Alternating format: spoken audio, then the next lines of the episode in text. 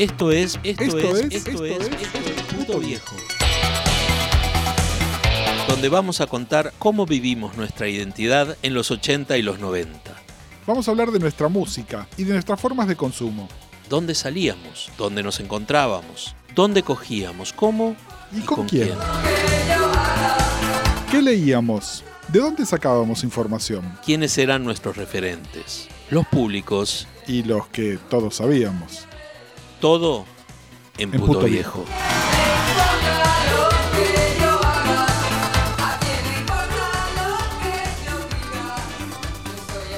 Bienvenidos a un nuevo episodio de Puto Viejo, el espacio del Baído dedicado a nosotros los putos viejos. Yo soy el puto viejo Gustavo Casals y me acompaña como siempre. El otro puto viejo, Gustavo Pecoraro. Y hoy tenemos un puto viejo amigo que está de invitado, que en realidad es un, un regular del Baído también, que es el puto viejo Rubén Gauna. Hola Peco, hola Gus, ¿cómo andan? Bien, muy bien, bienvenido, gracias por sumarte. No, por favor. Este, quería estar en un grupo de, de putos viejos. Y es, Sería la primera vez, claro. bueno, Eh, la primera vez en lo que va del año. y la idea, bueno, vamos a hablar de eso. Vamos a hablar de eso. Porque la idea hoy es eh, un, por ahí un puto viejo un poco más descontracturado que siempre. No le vamos a hacer una entrevista a Rubén porque No. Rubén ya lo conocen, porque además su vida es muy pública. Sí, nosotros amamos el reality. Y además es un aburrimiento. Pero queremos. No, este, pero no vamos a hablar de cosas de los 70, de los 80, eso yo no, no Sí, conté nada. vamos- Va a vamos ser a- la faceta inédita. Vamos a hablar de cosas de los 90 Mm. Y cómo nos repercuten al día de hoy, que me parece que eso es lo, lo importante acá en todo esto. Eh, yo les iba a contar lo siguiente. Hace, estaba calculando hace unos 25 años. Ok. Eh, en realidad con Rubén nos conocemos. Si ustedes escucharon el episodio de Galería Jardín, Y lo- con Rubén nos conocemos desde la época de Galería Jardín. Porque Rubén es, es de, es de- de- de aquellas también. Yo ¿no? llegué a Galería Jardín en el 86. Eh, mismo año. Mismo Ah, año. mira, No, no, llegamos con- juntas. Exactamente. Así que Y con, del mismo barrio casi. con Rubén nos conocemos un 33. Diga 33. 33. Diga 33. Y este, cuando... El tema es que, bueno, nada, pasaron cosas. Y La vida. Con Rubén nos reencontramos en el año 94, que los dos vivimos en Recoleta. Ok. Éramos muy finas. Elegantas. Eh, Rubias y menemistas. eh, exacto, los 90. Los 90. Eh, yo vivía por ahí por la calle Vicente López y Rubén vivía por la calle Pacheco de Melo. Éramos chetísimas. Pero recheta. Pacheco de Melo y la Prida. La- Ah, Y bueno. yo estaba en Vicente López y Callao. Éramos monas. Monas. Yo tenía un piso hermoso, divino, con esa vista, ¿te acordás? Divino. Eh, y eh, ya ambos con amores. Y creo que como descubriendo, viste que hay un momento en los 20 que uno va refinando su, su gusto, eh, qué tipo de hombre le gusta, digamos, ¿no? Yo estaba casada en esa Vos época. estabas casada y Felizmente casada, claro. y este y entonces Buah. lo que me llama la atención, yo todavía estaba, No, yo estaba En ese soltero. momento no. Estaba. Y lo que me no- noto en su momento es que eh, Rubén y yo teníamos un gusto parecido en hombres. Ok. Eh, a Rubén le gustaban por ahí un poco más morochos que a mí, pero había como cierta tipología física general que era muy parecida. Me acuerdo que la definición que daba Rubén en ese momento es que le gustaban los muchachos de piel gruesa. Eh. La risa, la risa atestigua que tengo muy buena Los cetáceos. Yo me acuerdo de cuando fuimos al recital de Brian Ferry. Ah, este, claro. Y yo me acuerdo que te dejé un mensaje y que habías conocido una media res. Había conocido una media red. Ese era nuestro vocabulario de esa Porque, época. porque además, eh, claro, porque en realidad lo que nos gustaban eran los chicos fuertes, gorditos y mm, proporcionalmente como de un tamaño interesante. Lo que pasa es que no- en esa época no existía la terminología que hoy eh, todos A manejan. A eso Entonces vamos a teníamos que inventar las palabras. Claro, y entonces me acuerdo que eso también, el año 94, fue el Mundial de Rugby. Y entonces nos juntábamos en casa de Rubén a ver el Mundial de Rugby, claramente sin ningún interés en el deporte. Claro, me imagino. Y veíamos el noticiero de rugby, que iba por un canal, ¿cómo se llamaba? Que lo auspiciaba Bacardí. Vaca Ardí. Eh, El noticiero de. de Había un noticiero, iba los lunes, creo, a las 9 o a las 10. claro, era- éramos, Este, era- Hay éramos que hacer un fans. rescate. Hay- Sí. sí, sí, sí. Éramos fans, muy fans. Este, Nada, bueno, esto. Éramos De- antes de que se pusieran de moda estas ridículas que se juntan en Palermo. Exactamente. Es decir, en, en- en ese momento, ¿A quién te referís? ¿A cuál de todos esos grupos? Porque hay varios. con distintos nombres, Con todos de algún animal nombres. diferente. sí. Eh, Hay escis- escisiones de, de animales, son como van por pieza, despe- despreciadas. pero bueno, para que Animaladas son. Animaladas. Para ponerlos en contexto, entonces, esto es el año 94. Rubén estaba en pareja con un muchacho, yo estaba soltero, ambos notamos que nos gustan los muchachos de cierto tipo. Fue como también como un, un- un encontrarnos, digamos, porque eh, en ese momento, sobre todo, no era el estándar de belleza, ¿no? A ver, ni Rubén ni yo éramos el estándar de belleza de nada tampoco. Eh, Rubén era... Pero comíamos. Desafortunadamente calvo de una temprana edad. Yo era un, un chico bastante más gordo de lo que era ahora. Yo era más Este, flaco. eh, Rubén era mucho más flaco, es cierto. Pero eras pelada. Pero yo era pelada, sí. Era Bueno. pelada. Te marcó. Sí, sí. pero- Eh, y como que no había un vocabulario para hablar de esto. En los años que van siguiendo, de repente aparece el vocabulario, se empieza a hablar de los gorditos, de los chubis y se empieza a hablar de los osos. Esto, por supuesto, son categorías de internet, son categorías que hoy son categorías de Pornhub, pero imagínense que en esa época no había tal cosa porque, Porque no había internet. no, Había, pero no era de, uso. O sea, cuando apareció 94. la internet, eh, incluso después bajar una foto era, era un incordio, ¿no? Así que eran como categorías teóricas, digamos, Sí, ¿no? sí, eran sí. como... Y, era, y primero era como bien eh, simple, era oso y, y cazador. y cazador. Y- punto. y- Igual estas, estas conversaciones las veíamos más en las revistas. Este, o, o en, en- en las publicidades de los videos. Claro. Este, yo me acuerdo que había un kiosco en, en Santa Fe y Purredón que vendía películas porno, este, y ahí sí uno veía Bear en, en la cajita de esas películas importadas, pero no existía la, Pero la eran- terminología. Eran acá. las primeras, porque yo tengo una Las copia primerísimas. de el Bear Book, que es como el manual teórico de los osos. Es un libro que salió en esos años, salió en el 97. Eh, Sí, sí, es ¿no? la Una- segunda, una es la segunda así. mitad de los 90. Yo te hablo del kiosco y ese kiosco yo lo eh, descubrí, sería 97, 98. También me acuerdo que había un videoclub este, muy grande. Sí, yo soy muy consumidor de pornografía. American, Este, eh, ahí por la valle. Eh, no. En Ayacucho y. no, no, no, un videoclub, era un lugar para alquilar películas. Ah. Eh, en, una- en la galería mm, del teatro que está en Corrientes y Uruguay, al Ajá. fondo, Ah, era un sí, mega videoclub eh, especializado en, en pornografía Ah, me acuerdo, gay. sí. Este, y vos entrabas al video y las películas estaban categorizadas por temas. Entonces había eh, videos trans, eh, había videos de bisexuales y había un estantecito que tendría 10 películas. Pequeñito. Es muy pequeñito, eh, de osos. Y esto es el 98, 99. Ajá. Bueno, por eso, el tema es, en el año 97, eh, algunos frikis que teníamos como cosas parecidas, con Rubén ya nos habíamos peleado otra vez. Ah, sí. Era eh, Amor y desamor. mercuriales. Merc- Pero Aparte, otra vez, otra vez, claro.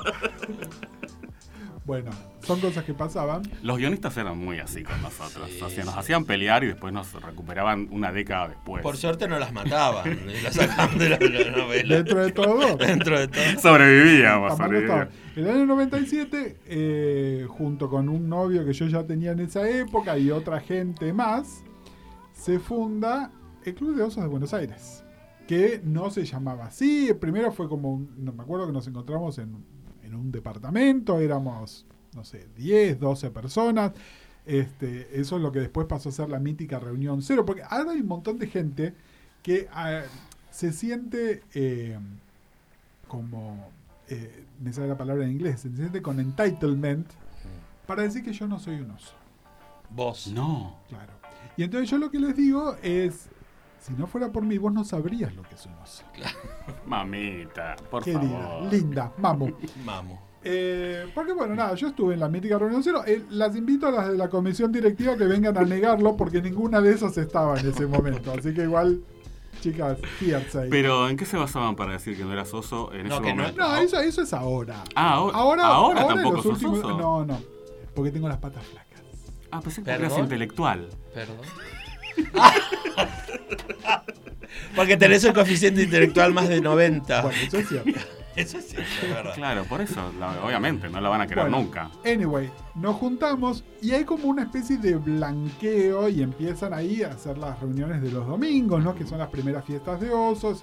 Todo esto la Pecoraro estamos fuera del país, ¿no? Ya No, eh. Sí, estaba, yo me fui en el nove- finales del 98. Bueno, porque hubo Porque- reuniones porque de osos sí. en, en la sede de Nexo, de NX, de la calle Callao. Y también, eh, ¿cómo se llamaba ese, ese bar, bar que había al lado de Búnker del viejo Tazio. Tazio. Bueno, ahí los domingos lugar, hacían eh, fiestas de oso. Claro, éramos nosotros. Y bueno, y me recuerdo que yo en esa época era deportista. Claro, era futbolista. El era, futbolista era deportista, me había agarrado un ataque. Y, y el, el Club de Oso siempre colaboraba con. Las invitábamos. Sí, y venían sí. ustedes en shortcitos a en exhibirse. sí, Mirá qué lindo. sí, sí, Una divinas. Qué momento. Divinas. sí. A, mí, a me duró nada, unos meses. Después engordé de nuevo. Comiste en esa época. En esa época comí mucho, sí. Sí, con ese shortcito seguro. Sí, comía, comía. Era otra época. Era, época. Era deseada. Pero bueno, todo Muy esto, bien. ¿por qué esta conversación? Porque Rubén, eh, para muchos de ustedes, es conocido por su reality en Facebook Sí. o por sus participaciones en el baile, pero en realidad Rubén es historietista eh, y hace ya unos cuantos años, como, como 10 diría, que te especializás en hacer el tema con temática específica de oso, ¿no? Es decir, a dibujar.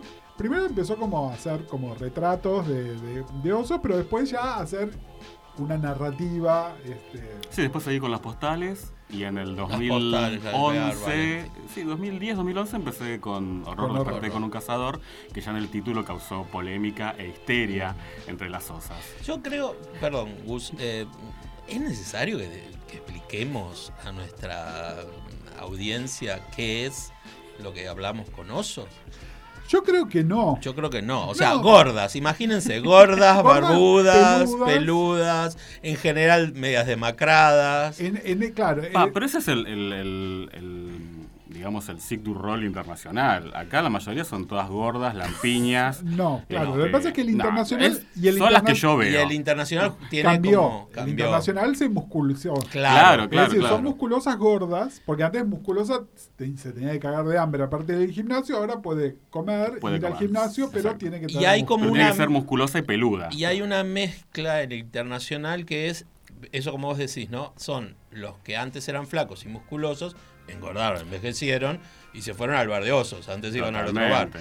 Y se mezcla, hay una mixtura con la gente grande. Con los daddies. Con lo, pero con los tipos que por ahí nunca se definieron como osos. Son viejos. Totalmente. Son viejos. Pero de bueno. 60, 70, gente Yo- grande. Es que yo creo que ahí, ahí a eso iba también, ¿no? Es decir, más allá de que si las nuevas generaciones nos consideran osos o no, Mm. Hay también una cosa donde, por lo menos este, en mi caso, y no sé si a Rubén le pasa lo mismo, que pasamos de ser admiradores a ser el objeto de admiración, Claro. digamos. No tanto como nos gustaría. Rubén pone un poquito más. No sé si es que yo estoy retirado del mercado o Rubén está muy activo del mercado. No sabría decirte. Sí. Eh, Eh, no me molesta para nada, les cuento, haber pasado de, un, de una vereda a la otra. De un segmento de mercado. A mí me sería más fácil la vida si, Si te asumieras si me como asumiera osa, como sí. osa, sí. Tendría que hacer un poco de, eh, de lesbianismo oso. Porque además, Exhibicionismo. valga, valga una No, eso ya lo he hecho. No, Si pero bien no, los no te tres- vemos desnuda en Instagram. Si bien los tres, por algunos atributos físicos por ahí, este, calificaríamos para ser daddies, Sí, no Sí, tenemos el poderío económico para ejercer. no. Entonces, mm, Y entonces. No, pero quedamos en daddy nada más, o sea, no somos sugar daddy, esa es otra categoría. sí, pero para daddy también, va, no sé, yo... Mm, No, creo que nos falta un. ah, Yo estoy más. par de soy- billetes. Yo soy la más vieja de, usted- de las tres. Eh, Sí, después sigo yo, después... el más chiquito es La más chiquita es Gus. La bebota. Eh, lo que pasa es que eh, el daddy, pero ahí, o sea, estamos en los 50 y pico. Pero O sea, ya que- ya damos daddy. Sí, pero. A mí me han dicho. A mí, ta- a mí me han dicho de todo. eso, o sea, Bueno, A mí me han dicho que no, soy no, flaco. Pero vos no salís a decir que sos daddy. O sea, el que viene te cataloga Depende. como daddy, claro. Depende. ver, De ahí viene. Pero el- entonces, a ver, vayamos poniéndonos No, en sí. terrenos más escabrosos. Si nosotros en nuestros 50 estamos saliendo con chicos de menos de 25, ¿Por qué me miras a mí? Los miro los dos, con No, ojo a cada uno. Yo hace mucho que no salgo con menos de. de- de- Hace ver. mucho que no salgo. O Hace- sea que mucho antes. Hace mucho que no salgo con, con chicos de menos. de- chicos no, de- con muchachos de menos de 27. Ajá. Pero son más grandes. Exacto. La diferencia exponencial sigue siendo grande. Siempre tenés el doble de Yo la tengo conquista. yo es que como tengo tanto para dar, siempre me busco uno que tenga la mitad de el, la. el tema es, estos chicos, ¿como qué nos ven? Eh, Nos ven como daddy, nos ven como osos, nos ven como viejos que están buenos. ¿Qué, qué, qué, qué onda? ¿Ustedes qué opinan? Y depende. Todo eso, ¿dónde pongo toda la no serie? No, pero está bueno lo que decís, No. porque depende, qué sé yo. eh, Sí, también cómo nos vemos nosotros. O sea, em, a mí me pasa que, que esto del oso me divirtió cuando era pendejo. Mm. Eh, después, como a mí, la verdad, nunca, nunca me gustaron los osos, sino que me gustaban las delgaduchas, medias demacradas, bueno, pero jóvenes. las, las cazadoras. Sí, pero las cazadoras... Las admiradoras. Pero las Porque no les gusta algunas que les digan cazadoras. ¿no? Ah, porque es muy como. Sí, sí. ¿Por Horror- qué no? horror. Que hay que cambiar, ya no es más cazadora. No, se usa admirador porque cazador es como medio violento. Entonces admirador es, es más eh, psicológicamente peor. Bueno. Dios mío, los centennials. Bueno, admi- las admiradoras. Para las admiradoras que están escuchando, eh, yo estoy soltera, por cierto. eh, a mí lo que, me lo que pasa es que eh, entras en un. Gus no. Entras en un mercado que es casi un mercado de una oferta gigantesca y poca demanda. Sí, eh, creo que además hablando de mercado, justamente el chiste ese que Rubén me hizo hace 25 años de la media res, es el mercado, pero es el mercado, el mercado de Liniers, ¿no? Es decir, no, eh, posta, porque... Yo lo dije cariñosamente en ese momento, o sea, no, no, no- no fue con violencia, pero era porque en ese momento no teníamos palabras para eh, eh, expresar eh, lo que estábamos viviendo. Y no era una categoría. Total. Aparte. Era una categoría que no existía. En, en cambio, lo que pasa ahora es que hay tantas categorías y están tan diversificadas que, de nuevo, aparecen estas insolentes a venir a caracterizar a ver si yo tengo las patas flacas o no, ¿no? Es decir, estamos en ese nivel de micro este, refinamiento. Sí, es, es- y además también está esta cosa de, de que eh, cómo, es- cómo, cómo, cómo es la, la vara, porque la vara tiene como, ¿no? como un montón de- de estaciones. Está eh, el Si- Silver Daddy, que sería como la, la gorda más vieja y canosa. Sí. Después hay toda una categorización rara que es esta cosa de sos oso, pero sos, sos chubi, sos oso, sos eh, sugar daddy, sos daddy, no sé qué. Yo y creo, después, que sí, todas, yo creo que todas interseccionan en realidad, porque, a ver, acá es cierto, como decía Rubén hace un rato, acá se auto, cualquier gorda se llama osa. No, mami. No, sos gorda. Sos, claro. sos gorda. Punto. Principalmente. Y hay un mercado para los chubis y está perfecto. Y está me- bien, Me encanta. y está bien. Pero no te vengas a auto, auto, autotitular osa porque mm, mm, not so much. Pero lo que voy es que vos decís, bueno, sos un, sos un, este, un oso polar, ¿no? Que es un, este, un oso grande canoso. ¿Podés o no ser un sugar daddy? ¿Podés o no? Es decir, y acá a lo que voy es, por un lado está el tema identitario, cómo yo me reconozco. Claro. Y por otro lado está cómo el mercado me reconoce, porque no son los otros, es el mercado. En el mercado de la carne, en el mercado de Liniers, donde están las medias reses colgadas, siendo nosotros las medias reses. Exacto. o reses enteras O reses en algunos enteras. casos. Eh, Vaquillona. no, porque, cría. porque además es esto, yo estoy como retirado de las apps y estas cosas, pero las últimas veces que estaba de Levante, además ponele, ¿no? Vos ibas, te anotabas en un lugar de Levante y te definías, bueno, soy un oso cuarentón, qué sé yo, y salía una a decirte, ¿por qué haces falsa publicidad diciendo que sos esto cuando vos en realidad, según el código inciso B del manual de la ositud, y es tipo, chicas, relájense, somos tipos que quieren coger. ¿No? Es que, que, mm, a lo que voy es, está buenísimo, y a ver, y esto se los digo como psicólogo, recontrabanco a la gente que tiene un fetiche y que actúa en consecuencia, es decir, me parece que es una expresión de la sexualidad que está buena, pero cuando tratás de encajar todo en esas cajitas y te pones además agresivo con el que no encaja de la manera que vos crees que encaja y se autodefine de esa manera, vamos a calmarnos. Sí. Eh, en mi experiencia, este, mm, yo no me llevo bien con las categorías de, de oso. Es más, cuando me dicen oso, me lo tomo como un chiste, o sea, no me lo creo. Yo no me considero un oso. Este, mm, sí, si me dicen daddy y ese tipo de cosas, bueno, me las tengo que bancar porque bueno, ya estoy pasando de los 50, Ponele. estoy a, a meses del 51 y no me jode. Este, pero lo que a mí mm, no me identifico con los osos es todo, mm, por un lado, toda esa hiperclasificación que tienen y después eso de, de, mm, eh, ay bueno soy oso y entonces porque soy oso me tengo que comportar de tal manera este tengo que ir a tales lugares tengo que comprar tales cosas tengo que Vestirme de tal manera. vestirme de tal manera, este, o sea, están las rugbyeras, este, que por ahí en su puta vida vieron un partido, pero salen con una camiseta de los All Blacks, este, pero es parte del fetiche para poder levantarse a, a una cazadora, a otra chaser o otro oso.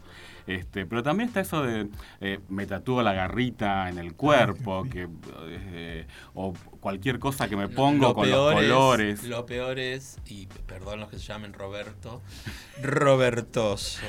A eso iba también. Y después lo me, que me empiezan pego a... un tiro en, la- en el, en el pene. Gus Bear, Gu- Claro, los que se ponen esos eh, nicknames, este, que ya decís, bueno, basta. O sea, si ya vi la foto y ves que es una gorda barbuda, no me aclares más nada. Igual- O sea, no te pongas la garrita, no te pongas Bear oso en el nombre, este, o, o no comentes cosas como, ay, lo que más me gusta es dormir la siesta, eh, comer mucho los fines de semana, este, porque me gusta hibernar. O sea, no, o sea, eh, ah, pero- en mi vida yo hago otras cosas. O sea, está bien, me saco fotos comiendo, pero hago otras cosas fuera de las actividades osunas. Sí, pero lo que decía Gus, ¿no? De cómo es el mercado. Eh, cómo estamos colgadas en ese supermercado de la abundancia corporal. Em, a, mí me, a mí me parece que además, eh, creo que la- los tres coincidimos en eso, nosotros nos reímos un poco de esa situación eh, casi, em, casi forzada de tener que cumplir como ciertas conductas, que era lo que vos decías, porque además atrás de eso hay un montón de cosas que tienen que ver con el machismo, ¿no? Con, con, con Bueno, ser eh, bueno. un poco que tienen vergüenza de, de tener pluma, de mariconear, de hablar en femenino. La pregunta exactamente. número uno. Ahora vamos a lo más la grave del pregunta tema. número uno en, en los lugares de encuentros unos online siempre era, sos masculino. Claro. Con el sos masculino encima, eh, aparte de peyorativo, medido en, eh, en pelotudeces, y esta me la han dicho, si tenías la voz aflautada o no. No decir, ya, ya no de, bueno, te presentás con barba, no, no. ¿Cómo es tu voz? Porque la voz es muy importante. Y e- estas eran discusiones, eran discusiones teóricas, Sí, sí, sí, sí, sí, sí. ¿no? Sobre Para tramitar el carnet. Sí, porque además, a ver, eh, puede parecer de viejos chotos que estamos ahora haciendo como una crítica de comportamientos de actuales. Sí, Hay no, no, pero mira, te voy a contar No. algo. En las primeras reuniones, y es más, cuando en la época de Tazio, durante bastante tiempo la animación la hacía eh, un transformista que se llamaba Enrique Barros. No Sí. Stephen Spiro, sí. Eh, Enrique Divino era un gran admirador de los osos y Enrique se lo ha discriminado activamente porque en una fiesta de osos no podía haber un transformista, Exactamente. ¿no? Porque no me representa. Esto, estas son discusiones que hubo, es decir, ¿lo dejamos a Enrique o no? ¿Entendés? O, bueno, Enrique puede ser público pero no puede hacer su show, cuando además no había quien hiciera un show, ¿no? Es decir, es ese tipo de cosas. Sí, no eh, lo que pasa que, como, o sea, ha- hay una realidad que es, o sea, eh, el surgimiento de- de- de- del movimiento oso, por llamarlo de alguna manera, eh, tuvo que ver con una respuesta a casualmente eh, agruparse todo un sector de corporalidades que no encajaban en, en el gusto de, ese- de los 90. En mucho- esos momentos ¿Se históricos. acuerdan que tenía que ver con, mucho con la cosa de, de la moda Calvin Klein, ¿no? O sea, Sí, eh, sí, sí, sí, un eh, estándar que era... eh, Musculoso, lampiño, bla, bla, bla. sí. Pero que se veía en la publicidad y en los videos y en todo lo que era de, de principios, mediados de los 90. pero después, este, este, este, este grupo, o algunas de este grupo, hicieron como una cosa como. eh, se fueron desva- de- desvaneciendo como contracultura, como, como sector contracultural, y se transformaron, algunos, no, no, no quiero generalizar, pero se transformaron en realmente un reservorio de la normalidad y de, de- de- de un montón de códigos espantosos que hacen a discriminar a- no solo a, los propios pares eh, No, no. con más plumas, sino también a las lesbianas, No, a las personas Hay- trans. hay, no, no, hay una misoginia Total. absoluta, pero absolutisma, absolutísima. Y además, fíjate que en otros ámbitos, donde además, bueno, misoginia hay en todos lados, pero mientras que en otros ámbitos de militancia o de encuentro LGTB es inaceptable que actúes tu misoginia, ¿no? Es al contrario, es te mandan a que la revises en todo caso. Acá no solo está permitida, sino que además es como animada, ¿no? Es como, bu, bu, mujeres. Sí, sí. Eh, existe esto y cualquier cosa que me recuerde a. Entonces ahí es, es como una cosa medio recalcitrante y además muy cerrada al debate. Es decir, esta conversación que estamos teniendo nosotros tres la podemos tener desde la impunidad de que no esperamos ser aceptados en este club. Pero, pero si no, directamente a la hoguera. Y es más, Rubén, que es el más expuesto de nosotros, porque hace justamente estas historietas con esta temática, van y lo atacan a él. Es más, después de este podcast, el más atacado va a ser Rubén porque es el más expuesto. Es el más expuesto y es el que promovió todo esto. Totalmente, esto lo armé yo. Lo armé yo después de mi incidente con uno de los grupos el año pasado. Ah, ¿Qué pasó? Este, ¿Tuviste un incidente? Uno más. ¿no? Porque ya me cansé de pelearme con, con Gus Casals. Entonces ahora me peleo con grupos. Exacto. Así lo ninguneo a Gus Casals. Era Está. individual, ahora con grupos. No, el año pasado hicieron una muestra de arte, Mm. este, Osuna, Mm. este, y no del cantante de reggaetón. sí. Y nada, juntaron a artistas eh, referentes a la, a la cultura de osos y a mí nunca me invitaron. Este, me enteré porque, bueno, un amigo que sí había quedado en la selección me invita a la muestra y cuando yo veo la lista digo, ah, mira qué bien, este, gracias por la invitación. Entonces me pongo a investigar porque este no quiere contar nada, le pregunto a otro de los dibujantes y vamos a nombrarlo, a Gibu que es el dibujante de, del ósculo. Este, y él me dice, no, a mí me pidió unos dibujos hace como unos meses y bueno, les di permiso y nada más. Bueno, Gibu vive en Tucumán, así que no iba a estar en la muestra. Y nada, publiqué en Facebook, eh, como por esos días todos los dibujantes iban a estar en un evento y decía yo voy a estar en Comic Con, yo voy a estar en Dibujados. Yo puse un posteo que decía yo no voy a estar en la muestra de osos. Entonces ahí todos empezaron a preguntar, ¿qué muestra? ¿Qué pasó?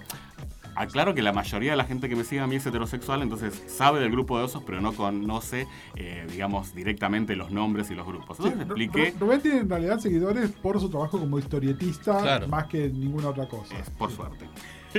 Más que admiradores. Reconvierte de vez en cuando. Sí, pero bueno, bueno. sí, sí. hay una mixtura ahí. Bueno, entonces ahí eh, comento lo que pasó. Este, pero yo lo comento en joda, o sea, bueno, está bien, no me invitaron, pero tampoco. Sea, pero poco me dio un poco de bronca, o sea, media pila, o sea, Bueno, amiga, ¿quién fue tenés, el tenés que. seis libros publicados. Claro, Eh, dibujando eh, eh, publicaciones en el exterior. también. Bueno, pero más allá de eso, o sea, ¿quién armó esta lista este, y cómo eligió a los que iban a estar ahí? El- vos decís la curadora. Es- ah, sí, la curadora, exacto. la curadorosa. La, la La cu- curadorosa. La curadorosa. Entonces, eh, eh, fueron esos comentarios. O sea, no agredí a nadie, este, no me burlé de nadie y, y nada, conté lo que había pasado y, y punto. Entonces, eh, esto ponerle que pasó al mediodía, como a la tarde, me llega un posteo anónimo. con una captura y me dice, mira lo que están poniendo en la página de los osos. Yo cuando quise Ah, verlo, La gordita despechada. Claro, ahí nace el gordito despechado. gordito Es el despechado. origen del gordito despechado. Me llega un. Hay un posteo de la curadora de la muestra. La curadorosa. Este, la curadorosa que no vamos a nombrarlo porque yo jamás este, doy nombres y apellidos. O sea, no tengo por qué acusar a nadie de nada, pero digamos que es la curadorosa. De vez en cuando usás el parecido físico en alguna tira. Sí. Exacto, sí, sí. De la Pero que muere. De la que el nombre, muere. claro, el nombre de apellido es reservado. Este, entonces, bueno, pone el- en el posteo pone eh, gordito despechado, dos puntos. Si no te invitamos a la muestra, no es porque desconec- eh, desconozcamos que existas, sino que la muestra es para artistas nuevos y les queremos dar una oportunidad a estos jóvenes artistas. Y yo repasaba la lista y Gibu empezó a dibujar cinco años antes que yo, o sea, no es para mandarlo al frente, pero yo empecé hace 10 y Gibu empezó hace 15, o sea que de nuevo no tiene nada. Y después había otros artistas, había un escultor, y no es para decir soy la más pendeja del grupo, pero todos tenían 5 o 10 años más que yo y venían pu- publicando y haciendo muestras. O sea, era mentira que había artistas nobles presentándose para, para una oportunidad. Nada, y me cae de risa, punto. El final de la dedicatoria decía, si te bajaras de ese ego tan alto que tenés, capaz que entiendas un poco por qué se hizo esto. Este, bueno, eso fue, digamos, lo, que pasó. Eh, yo lo republiqué en mi muro cagándome de risa, obviamente tapé el nombre, puse un emoji en la carita de la curadorosa este, y puse, me encanta que esto pase el fin de semana de la Marcha del Orgullo. Claro. Porque nos muestra lo unidos que estamos como grupo. Bueno, pero a ver, y acá quiero llamar la atención a algo, ¿no? Desde un punto de vista de lo político y por ahí de, el interés justamente de nuestra comunidad, hablamos del tema de la misoginia y qué sé yo. Pero después, creo que lo que vos estás contando también habla de algo que es más sociológico, que hay como cierta mentalidad de secta. Es con nosotros o por fuera de nosotros y si estás con nosotros compras el paquete entero tal como te decimos que está o quedas afuera. Que me parece que es muy poco sano, ¿no? Y a ver, creo que sucede en todas las microcomunidades, supongo que debe haber desde este, comunidades crossdressers que te van a comentar lo mismo a grupos de feministas radicales que te dirían lo mismo. Pero bueno, esta es una que, de la que podemos hablar porque hemos sido o intentados admitir o expulsados de este grupo en distintos momentos de nuestra vida, que es o seguirse el manual y el verticalismo, porque además tenemos líderes y hay que seguirlo, y es chicos, queríamos coger. Claro. Queríamos pasarla bien. Y si, y si quería dominación y submisión, me iba a otro grupo, que no era este. y le iba a pasar mejor probablemente. Pero yo no, yo sigo sin entender por, porque no es porque casualmente eh, no sé cuándo se convirtió en esta especie de social tristeza los grupos. Porque en realidad eh, o sea la idea es no solo coger pasarla bien y también conocer, eh, gente. viste relajarte. Sentirte también sentirte como que con, tu, tu corporalidad viste jugar un poco con la autoestima qué sé yo pero al final se transforma todo en, una cosa como de competencia y, luego eh, se nota mucho en, las actitudes, ¿no? O sea, esto que vos decís, que contabas el otro día, eh, que contabas recién de lo que sucedió con la muestra, es algo que, nada, eh, como insulto directamente te tiran gordito... Gordito despechado. Gordito despechado. Que después se transformaron en un personaje y otros dibujantes empezaban a, hacer y armé una galería de... Ahora, hay una, galería de gordito despechado.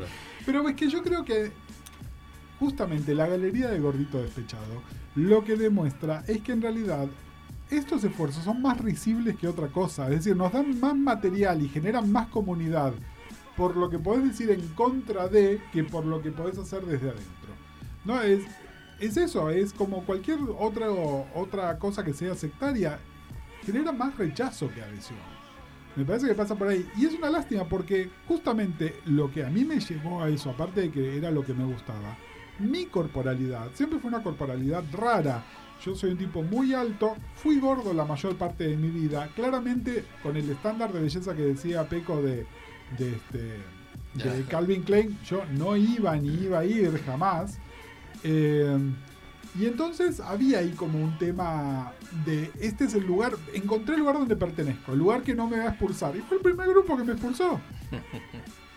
Está bien, a ver, como atestiguan las peleas reiteradas que tuve con Gauna, yo soy una personalidad áspera. No, no, no voy a negarlo. Pero bueno, hay, hay una cosa es que yo tenga mal carácter o sea muy vocal con respecto a algunos temas, que lo soy, y otra cosa muy distinta que me echen porque tengo las patas flacas. No sos osa. No estás permitida. Y la vamos a echar del club de los daddies también. Porque no tiene la cantidad suficiente de canas. Exacto. No, pero bueno, pero riéndonos, ¿no? O sea, o volviendo por ahí a lo del mercado de la carne. El mercado de la carne. O sea, eh, también es divertido, también fue en, un sentido esta, esta cierta hostilidad que, se formaron o que se generó en la cuestión de, de los osos, también se genera, por otro lado, una hostilidad cuando un, gordo, un tipo grande, viejo, eh, por ahí se saca la camiseta en un boliche donde no entrarían los osos. Digo, eso también es un punto que tenemos que discutir o que tenemos que charlar como, comunidad. Por supuesto que no a todo el mundo le tiene que gustar a todo el mundo, pero eh, está buenísimo entender que todos vamos a crecer, todos vamos a envejecer. Eh, y bueno, por ahí alguna queda divina de aquí a los 60, pero en general todos entramos en un terreno. Sí, yo creo que eso es especialmente notable hoy aquí en Buenos Aires 2019, cuando además eh, cerraron prácticamente todos los boliches, especialmente cerró Contramano, que era, nos guste o no, el lugar donde de repente un tipo de nuestra edad podía ir y estar cómodo entre pares. Hoy en día lo que hay son o fiestas de divinas o fiestas de chicos muy jovencitos.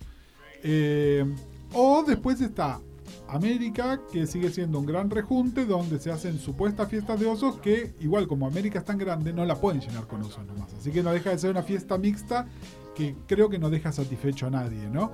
Pero a lo que voy es que hay pocos lugares donde de repente yo vaya y pueda estar, no tenga que meter la panza, ¿no? Es decir, ya olvidémonos de que soy un tipo grande, de- pero donde esté midiéndose eso. Y justamente de nuevo, vuelvo a la teoría. El famoso Bear Book, si uno lo lee, hay un montón de, de teoría escrita de por qué surgen los osos, cómo surgen los osos. Y todos dicen lo mismo. Por un lado, para el que se sentía mal. Y después, bueno, claramente fue una reacción contra eh, el efecto visible del VIH, ¿no? Donde había personas que estaban consumidas, y entonces de alguna manera reivindicar lo opuesto como para dar una idea de salud y alejarse de la enfermedad.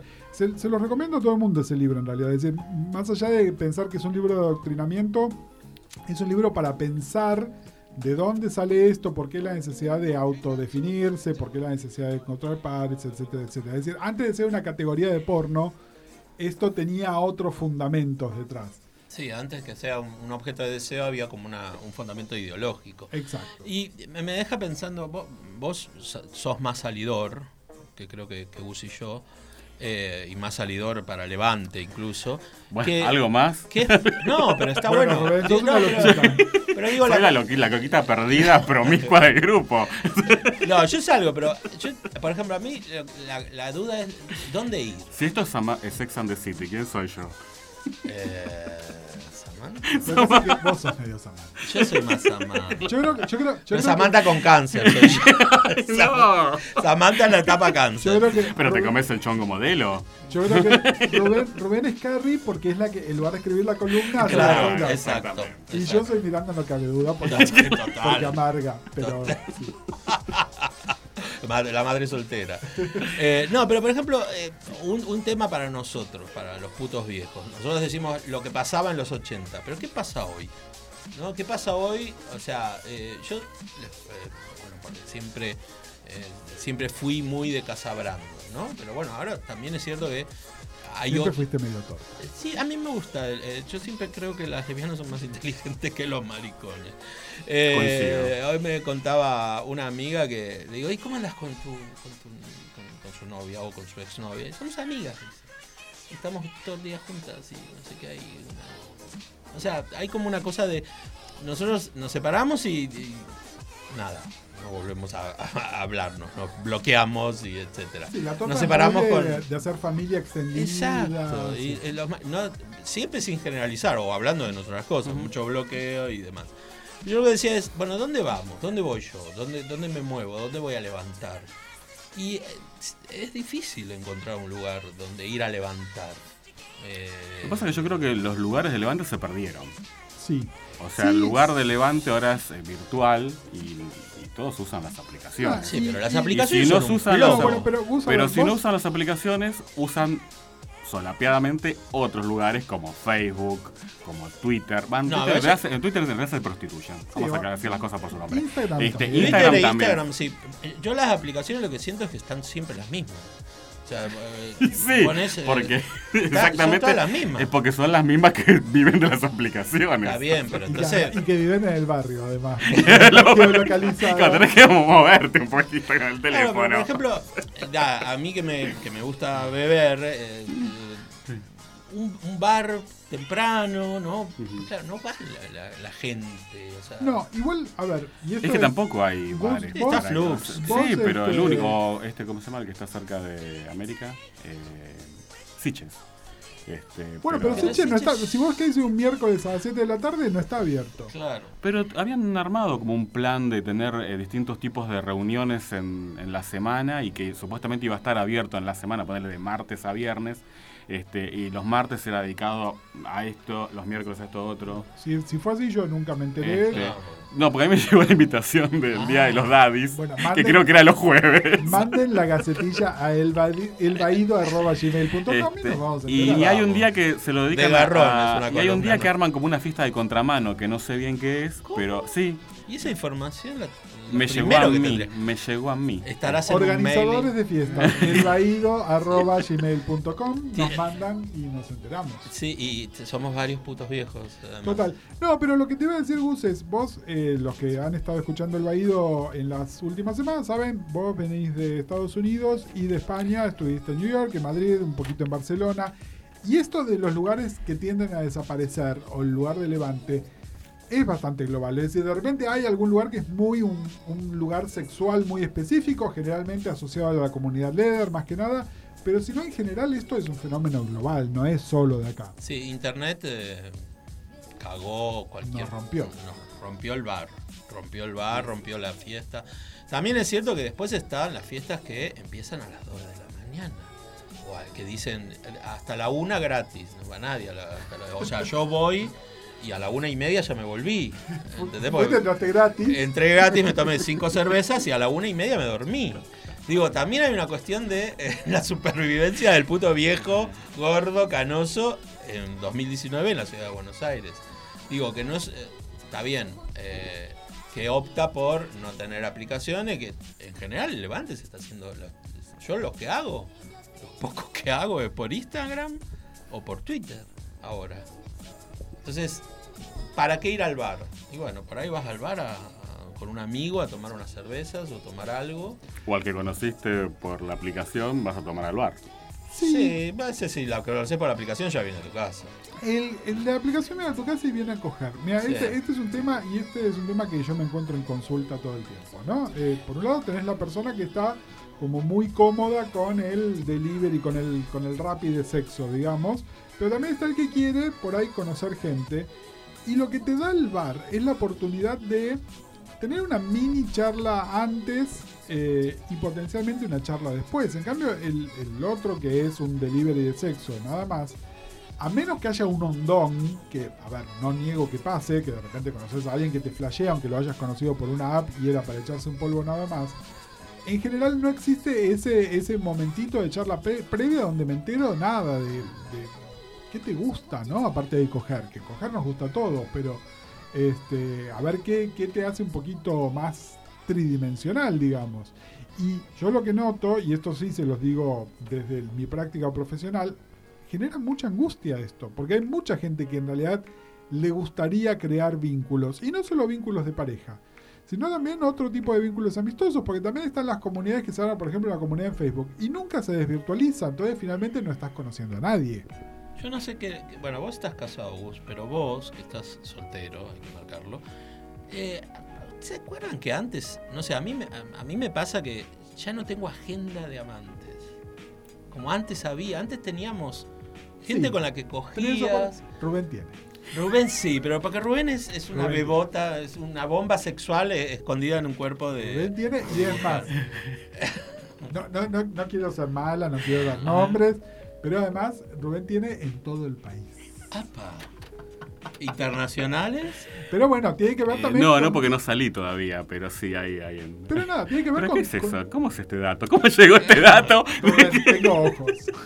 Bueno, vos sos muy público, estás haciendo una Cierto, telenovela diaria en cierto. tus redes. No, pero, pero lo que voy es, también esto tiene que ver con la contingencia de que Rubén viaja por el país, presenta sus cosas. Presenta sus cosas, quedó fatal. me, me- me presento, me presento. Muestra sus cosas. muestra sus cosas en Bueno, de, de alguna manera hay que ganarse las cosas, che. Sí, sí, sí, sí, sí, sí. No, pero por ejemplo, no sé, eh, volviendo al tema este de, bueno, ¿cómo, cómo, yo me pregunto, ¿cómo haces para levantar? Porque después eh, también se confunde, ¿no? Toda la cuestión. Esto de los, de los, el folla amigo ya no está más. El, el- el tipo con el que cogías y que era un tipo que... El folla, amigo. Folla amigo es ¿Quién brutal. es esa ibérica que tomó este lugar? Y vino, la devolvieron así. Soy Manuelita Chen. Acá una le dice una amiga. Una Amigar. bueno. Se olvidó, se había olvidado. Se había No olvidado. encontraba, no encontraba las palabras. Una semana en Madrid se olvidó lo que Me pasa como a Mariana Le- en, el- en la podcast cuando empieza a hablar en inglés y castellano. Es que, es que, es que a veces yo es que, es que, es que tengo a Lola Flores adentro.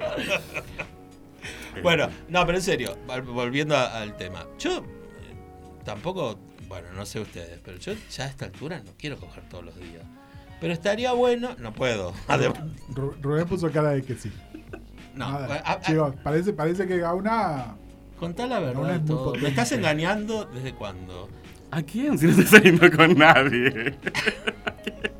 No estoy engañando a nadie. Eh, no, los, los siguen existiendo. Este, y, van, y van quedando, te quedan en el, el- No hace falta que tengas una agenda en el WhatsApp del celular. vas pasando la lista no- y ahí vas viendo. este, y, ya, y decís- ya sabes quiénes son, o sea, quién está eh, disponible. ¿Quién es tu incondicional? Yo como acá digo noto, yo. noto un, un, un abismo. De crisis. tecno- no, no, un abismo tecnológico entre los usos que hace Gauna de las redes y la tecnología y el que hacemos nosotros. Es decir, claramente los viejos acá somos nosotros dos, los Gustavos. Por ahí los que estamos más Gauna- acorde con la edad. Gauna es centennial. Es centennial, sí. Ga- Gauna está en Sí, TikTok. yo les voy a contar algo que no sabía y que los va a dejar sorprendidos. Es que eh, muchos centennials usan las aplicaciones de Levante Sí. para charlar. Así como nosotros entramos a WhatsApp y, "Eh, ¿qué haces, Gus? ¿Qué estás haciendo? ¿Vamos a tomar una cerveza? Bueno, ellos entran y en los levantes que hicieron en, el, en la aplicación, en Growler, por ejemplo, ¿En la cuál? usan en Growler. El Growler es la, el grinder de los osos. Ponele. Ah, mira, vamos a ver. Ponele. Sí, Después me anotás para que, bien para porque que quiero- sigamos en tema. Bueno, entran ahí y ahí conversan. O sea, pero no conversan como Levante. Por ahí fue un garche o por ahí no pasó nada. Pero ahí entran y se ponen a charlar. Este, hay veces que vos encontrás a alguien y ¿qué estás buscando? No, no, entré para hablar con un amigo, te dicen. Y vos decís, ¿what? Pero esto no ¿Tiene era para WhatsApp? coger. No, es, no sé, ellos usan, no sé, no sé. Pero para ellos es como. Ni me des la dirección. Lo- los centennials, eh, porque bueno, eh, ya que les interesa sobre mi vida, este, un centennial con el que salí en un viaje encontró un growler a un ex mío y le empezó a pedir información. Pero en realidad eh, no, no se estaban levantando, sino que estaban hablando de mí. Cero psiquiátrica. El, famo- el famoso cero psiquiátrica. Exactamente. él. Próximamente en Horror Total Volumen 4. Horror Total Volumen 4. No, em, yo a veces me pregunto, acá por ahí hay una mirada profesional de bus que estaría bueno Sí, plantearlo. sí, sí. ¿Vos crees que las relaciones de mm, las relaciones que tienen que ver con la diferencia de edad, que mucha diferencia de edad, pueden llegar a ser en ese sentido como más, ¿no? Esto, lo que nos sucede a Rubén y a mí, ¿no?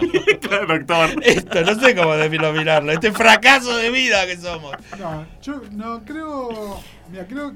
Quiero desmitificar un poco. Es decir, hay gente que tiene relaciones eh, desiguales y que son relaciones enfermas. Sí, sin lugar a dudas. Es decir, hay gente que está buscando un daddy, hay gente que le gustan los chicos demasiado jovencitos. Y para mantenerse de este lado de la ley van a lo mínimo que pueden, pero en realidad si pudiesen. Rubén, no, no lo mires a Rubén. en el- 21, 22, 23. No, che, 21 ya mayor de edad hace 5 Sí, años. ya puede. Bueno, no joda. A lo que voy No. es. Existe, pero también hay algo. Y esto, a ver, me, me voy a poner serio. Sí, segundo, bueno. es muy difícil, pero me voy a poner serio. Hay una larga tradición de en- dentro del mundo gay que es intergeneracional, que es del tipo mayor que agarra a un chico más jovencito. Obviamente hay un interés sexual, pero también hay como una especie de de cosa, no sé si decir educacional o de transmisión, pero digamos Delegado de hay, hay una serie de cosas que son consumos culturales. En nuestra época eran los códigos de Levante, donde alguien mayor se los pasaba a alguien más joven. Y después de ese más joven se lo pasaba a alguien. No es como, como que esto estaba y incluso, a ver, a veces de manera más enferma que otra o no. Muchos casos, por ejemplo, estoy pensando en, en las novelas de, de Mujica o este, de, de Villordo y estas cosas, donde esto era el, el sobrino y había una desigualdad económica importante, pero incluso en momentos donde no existe esa asimetría económica también se da. ¿no? Era un poco como nos pasábamos incluso nuestra tradición oral, ¿no? ¿Quién te decía que vieras la película de Betty Davis? ¿no? Era, era un tipo más grande que lo estaba haciendo. Creo que eso siempre estuvo.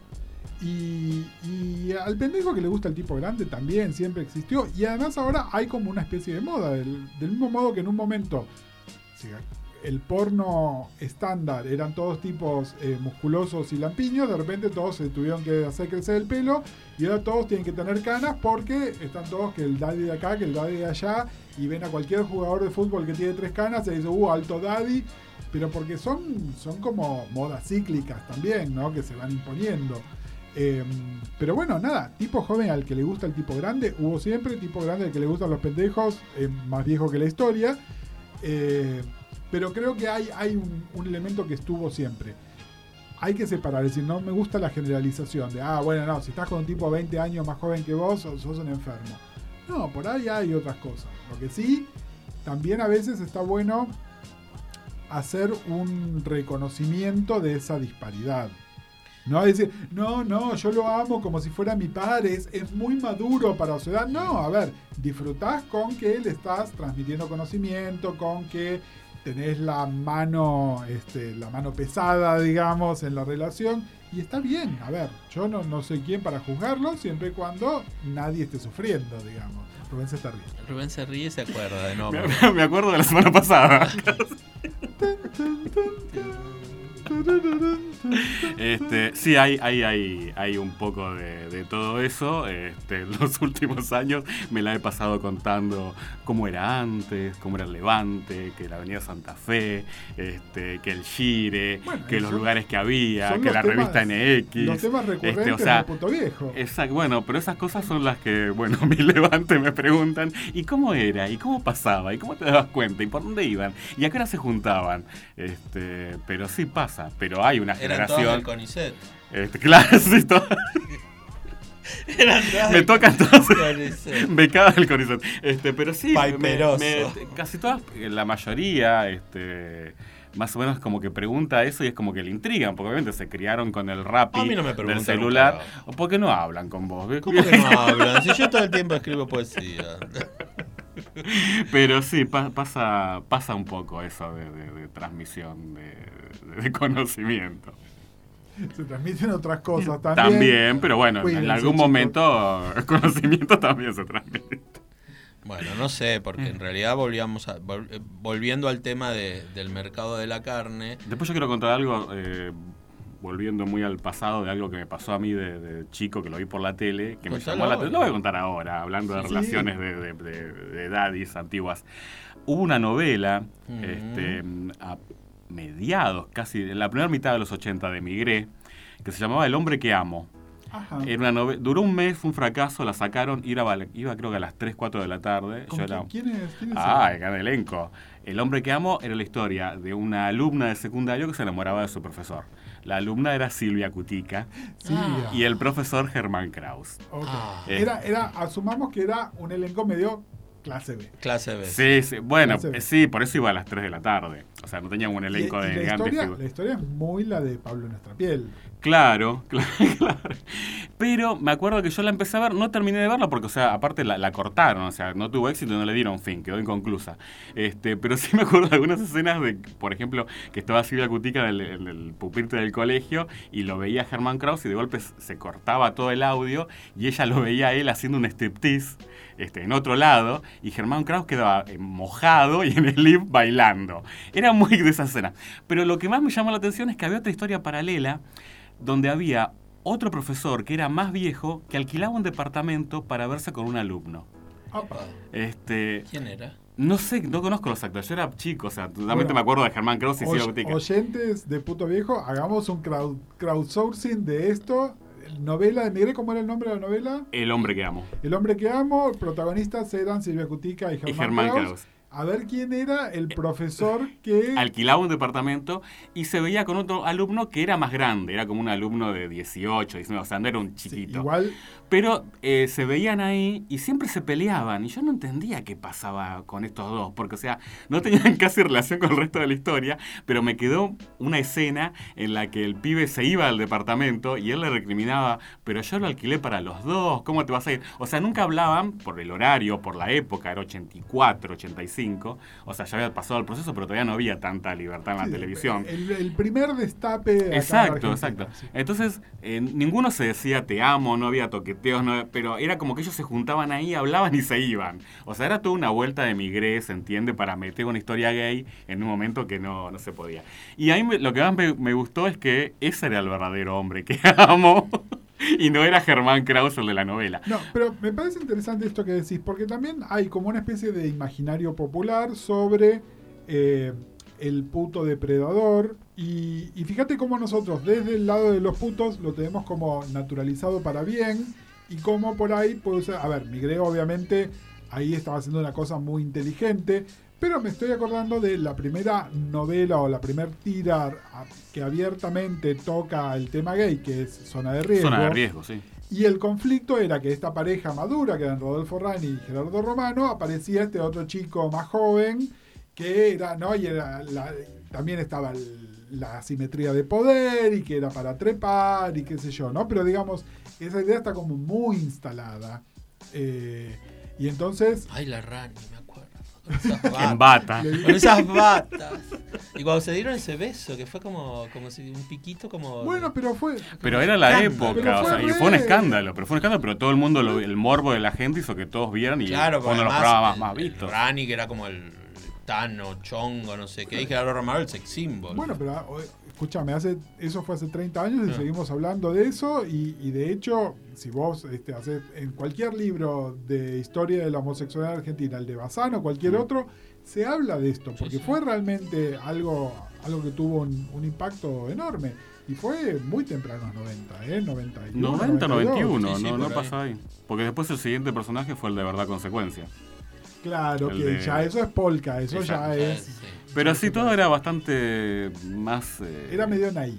Claro, o sea, eh, había una pareja gay, pero tampoco era ni la mariconada ni las pavadas que hacen ahora, ¿viste? De, de los personajes gay de, de Polka. Pero después sí hubo un personaje que, bueno, duró tres temporadas. eh, Sí, sí, sí. La, la pareja gay de verdad consecuencia. No, no, que nada. Y, y para una generación que por ahí no somos nosotros, por ahí un poquitito más joven, fue la tira, ¿no? Que les abrió los ojos a un montón de cosas. Eh, Sí, ya en esa época nosotros ya estábamos desflorados Claro. de varias cosas. Eh, nosotros vivíamos en Recoleta. Ya vivíamos en Recoleta. habíamos llegado. Habían llegado a Vimos, Recoleta. habíamos visto zona de riesgo, aprendimos cómo llegar y ya estábamos todo lo u- que había que y ya estábamos ubicados en Recoleta divina. ¿Vos vivías en la torre esa de Pacheco de Melo y la prima? No, no había torre. no existía el concepto de torre. pa. No había torre. Había una, va, sigue existiendo, una torre inmensa. No, era, era un departamento divino, pero era un departamento, de Departamento. esos viejos de- casada. de- ¿Y cómo, de qué pasó? ¿Qué pasó en la vida? Ay, ay, tengo que hablar. No, bueno, nada, fue No, No, duró lo que tuvo que durar y se terminó. o sea, Pero tú vi- viviste en Recoleta. Pero viví en En tu currículum lo pones. sí. Totalmente, No, hoy no. así entre la petrolera. Mira, hagamos, hagamos un crossover. La petrolera del Panama Paper. Hagamos un crossover a, a la cosa comiquera. Eh, en esa época que era el 1 a 1, abrían las comiquerías, se había abierto una comiquería muy importante en Alto Palermo. Entonces yo me iba caminando de casa a la casa de Rubén y nos íbamos juntos a comprar cómics a Alto Palermo. Éramos- Hasta que se pelearon. Pero falta, pero basta. Eso fue. ¿Cómo le encanta el escándalo? Ay, sí, pero es lo Estamos- más lindo que recordemos la Golden Age que tuvimos. La Golden Age, estamos ahora en la Golden Age. Por cierto, Vos estás en la Goldie. La Goldie, la Goldie. la Golden, Golden Age. Yo creo que además estoy envejeciendo sin darme cuenta. eh, Va- Vamos a dar más datos, ya que dijiste la comiquería. La comiquería no estaba adentro del Alto Palermo, No, estaba no. en la galería que comunica ahora con el Cinemark. Exactamente, que es ese lugar como que tiene Es como sí, un para abajo. nivel más abajo. Co- Y la galería, la comiquería se llamaba Genux Genux. y la atendía un niño que después iba a ser el dueño de Ibrea.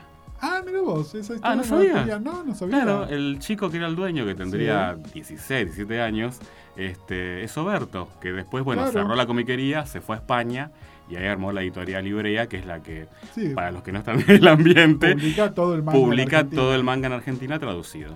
Este, pero bueno, el chico empezó con un local del que con Gustavo éramos clientes así, los clientes. en esa época. Le fue mejor que a vos. al que-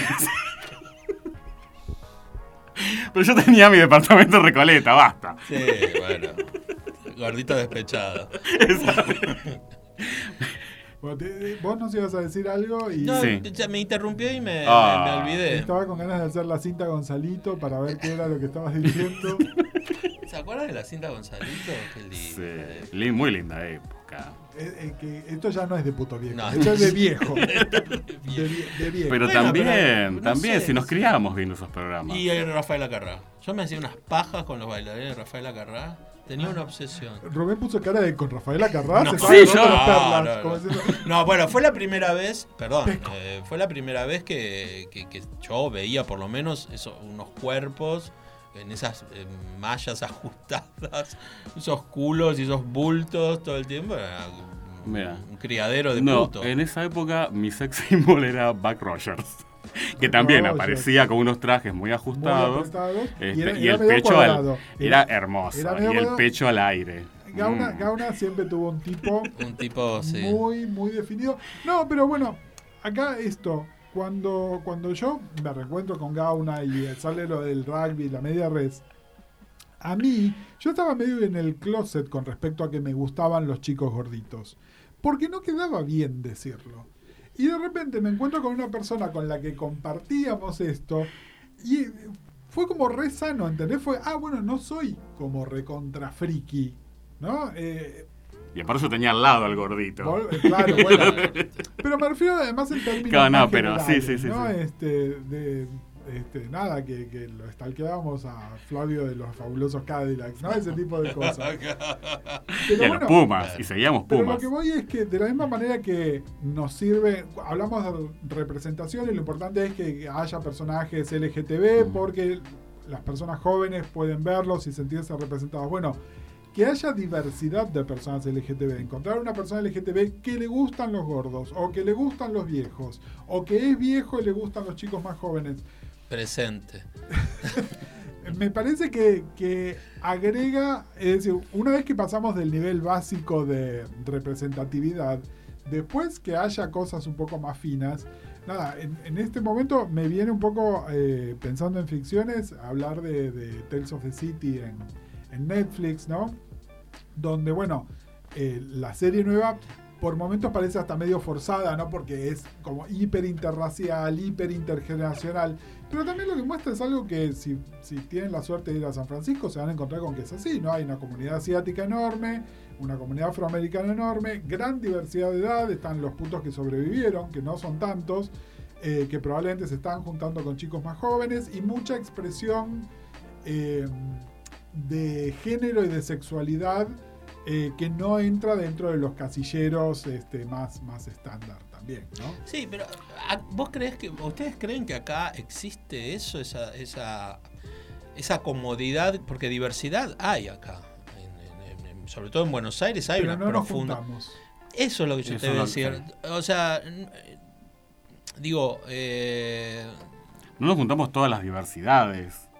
Claro, O sea, pero, eh, pero digo sea, también. El único momento donde ver, accidentalmente nos juntamos es el día de la marcha. marcha. El día de la marcha, eso, yo estaba Pero es el en único momento en el año. Bueno, porque después pero- hay eventos en otros lugares y, y no. O sea, No, y además esto de, me parece que tiene que ver con, con una, un- una falta, me parece, de- de- de espacios o una falta de convocatorias claras que, puedan relajar un poco esta cosa de, bueno, eh, no sé, los osos por un lado, lo- lo- los que son de no sé qué por otro lado, eh, las tortas de, de un lado, de este lado, no sé.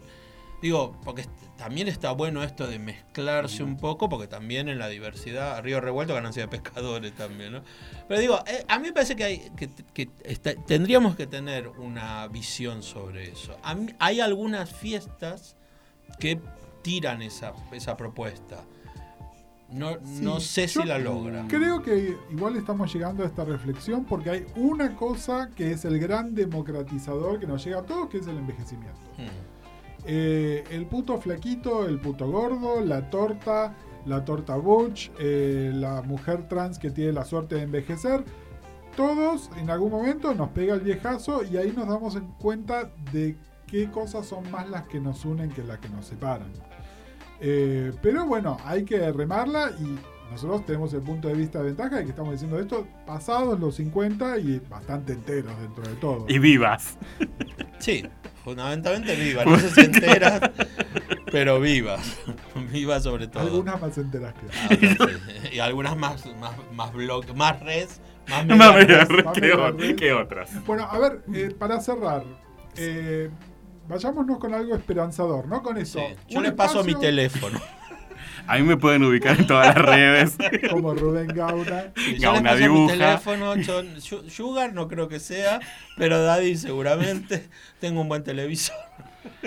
Es importante. Es importante. Eh, bueno, nada, yo iba a hacer algo serio, pero mejor lo cerramos acá. terminamos. Gracias por escuchar el punto No, pero de ¿y vos, vos qué tenés para ofrecer? Yo vengo a ofrecer mi corazón. Ah. Yo no tengo nada para ofrecer, yo soy un viejo cascarrabia, ya está. Pero es la más inteligente del grupo. ¿Se casó? Y está casada. Y hace rato que nos está refregando la alianza, ¿te diste cuenta? Todo el Está- tiempo. Todo el día está. ah, no, no, no. Oh, Es Beyoncé. oh, oh, Beyoncé. oh, oh. Que cumplió 50 años. También. Y está- esa sí que está divina. Beyoncé cumplió 50 Sí, años. No, Jennifer López. Ah, No, Jennifer López. No, No, Beyoncé joven. tiene 40. ¿Para qué hablo de esas cosas si ¿Qué no sé? ¿Qué dice, señora? Señora, Cállese. Puto viejo. Puto viejo. Punto viejo. Es parte de la red de podcast de El Baído. Buscarnos como El Baído, Facebook, Instagram, YouTube, Twitter, seguinos en en Instagram, Facebook, Twitter, YouTube. arroba El Baído.